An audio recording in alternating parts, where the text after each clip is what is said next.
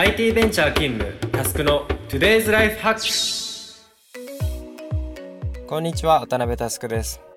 このチャンネルはカオスを整理するビジネスオーガナイザーとして活動する渡辺タスクがビジネスからライフスタイルまでさまざまなテーマを問題提起し人生に役立つ思考法を考えていく番組です。このチャンネルはポッドキャストアプリイヤースタイルの制作で配信しております。今日もよろしくお願いします。今日は US スタートアップ界隈でも時折話題に上がるあの件についてです。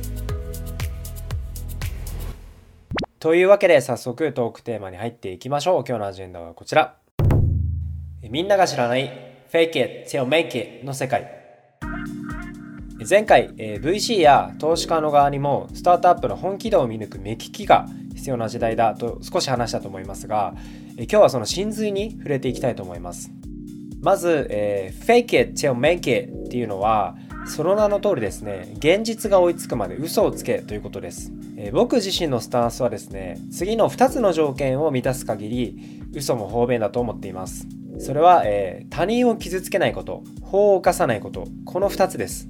自分の経験やスキルを、えー、見たけより少し水増しすること自体はですね必ずしも悪いことだとは思ってないんですね。就活面談で、え、デザインができますということを言ったのであれば入社までに死ぬ気でデザインを勉強して実力をつければいいだけの話です。人間は時折先にポジションを取った方が結果的にいいケースも多分にあります。そういう意味では fake it till make it っていうのは一理あるわけですね。しかし嘘には責任が伴います。他人を傷つけないままに嘘を現実にする覚悟がないのであれば鼻からその資格はありません。ここで一つケーススタディとして US の医療ベンチャーセラノスを紹介します。セラノスっていう会社が実現しようとしていた世界。それは血液検査を世の中から取り除くという未来です。従来の血液検査は大量の血液を採取するゆえ手間もかかりますし苦手な人が多くいるのは事実だと思います、まあ、それを指先から出る数滴の血液サンプルで200項目ぐらいの検査を実現できるようにするっていうのは夢のある話ですよね。社長はエリザベス・ホームズさんという方で女性バージョンのスティーブ・ジョブスというふうに言われるような逸材でした。幼い頃から彼女は野望が高くて自分は億万長者になって大統領と結婚するというふうに話していたそうです。彼女はですねとにかくスティーブを敬愛していてスタンフォードを中退していますし基本黒のタートルネックだったそうですし車のナンバープレートもスティーブを真似してナンバーなしで走っていたそうですあのそんなことできるのかっていうふうに思ったんですがこれはなんかあのリースでやれば半年くらいはできるそうで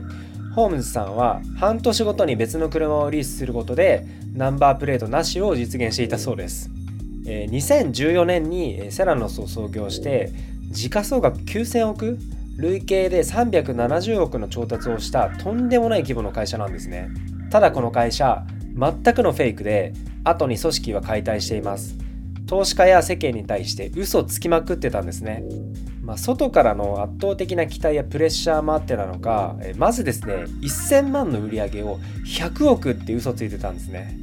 また、オリジナルの検査キットこそが技術の革新というふうに言いながらですね実はそんなもの存在せず裏では別の会社のキットを使って検査しているだけだったんですねその他にも社内は徹底した秘密主義で様々なエピソードが残っています例えば、トイレはエスコートじゃないといけない LinkedIn に社員は載せられない。USB を PC に挿したらアラートが上がる。来客全員に NDA を結ばせる。というふうに徹底ぶりがすごいんですよね。デューデリジェンスは断固拒否。ガバナンスなんて1ミリも聞いてないような実態でした。この話を聞くと、社員も投資家もメディアもなんで気づかないんだろうというふうに不思議に思うかもしれませんが、実はですね、彼女は話術がとんでもなく秀でていたんですね。え彼女は全体会議で社外を仮想的に仕立てて内部を結束させるマネジメントをやっていましたあこのポッドキャストリスナーであれば聞いたことある話かもしれません。第31回の宗教の回でも触れましたが外を仮想的にして内を結束させるマネジメントはやばいです。めちゃめちゃ楽な一方で諸刃の剣です。結果的に宗教っぽい結束になってしまったんでしょうね。同様に fake it till make it で始まりフェイクのまま終わったものは他にもかなりあります。もはやあの会社名も覚えてないんですが昔 US のクラファンで投資したドローン型のカメラの会社もデモビデオをフェイクしまくっていてそのまま物が届くことはありませんでした。最近だとテスラのライバルとも言われていたニコラ・モーターズもデモビデオをフェイクしていたことが話題になりました。ま、このようにですね期待値調整のキャパを超える森は100害あって一理なしです。話のまとめに入っていきます、まあ、法人でも個人でもビジョンや人生のゴールみたいなのを持ってるのはとても素晴らしいことだと思います、まあ、一方でたまに本気度もみじんも感じない建前だけのビジョンを掲げる会社であったりとか人を見ると無性に胸くそ悪くなります。表舞台では気鋭の起業家と言われながら30代後半になっても女の子にテキーラ一気させたりとか自分のやり方を否定されるとクーデターだというふうに叫んだりするのはちょっとダサいですよね。皆さんの目線ですごい分かりやすい例で言うとたまたま入った会社で営業をやっている人のプレゼンをまあなんか聞いてる時とかですかね、まあ、公平性の観点で陳謝しておくともちろん僕もその一人でした。自分が心から好きでもない商品を営業として言っていた時期もありました。その場合ですねやはりいい結果はついてきません、まあ、フェイク同士であれば勝手にやってくださいって終わるんですが、まあ、一方が本気で一方がフェイクの場合本気でやっている側が搾取される構造にあってそれが問題なんですね。会社と投資家の関係経営者と営業の関係先生と生徒の関係もしかしたら夫と妻の関係なんかでも、まあ、温度差のアンマッチっていうのはいつでもどこでも起こり得るんですね。ではあなた個人が明日からできることは何でしょうか？すごくシンプルです。目の前のことに本気になってください、まあ、暑苦しいことを言うとあなたと関わっている全ての人を幸せにできているかもう一度振り返ってみてください。本気になってないなと思った人は本気になれる方法を考えてください。ハチドリのひとしずくの話のように自分自身が変わることが第一歩です。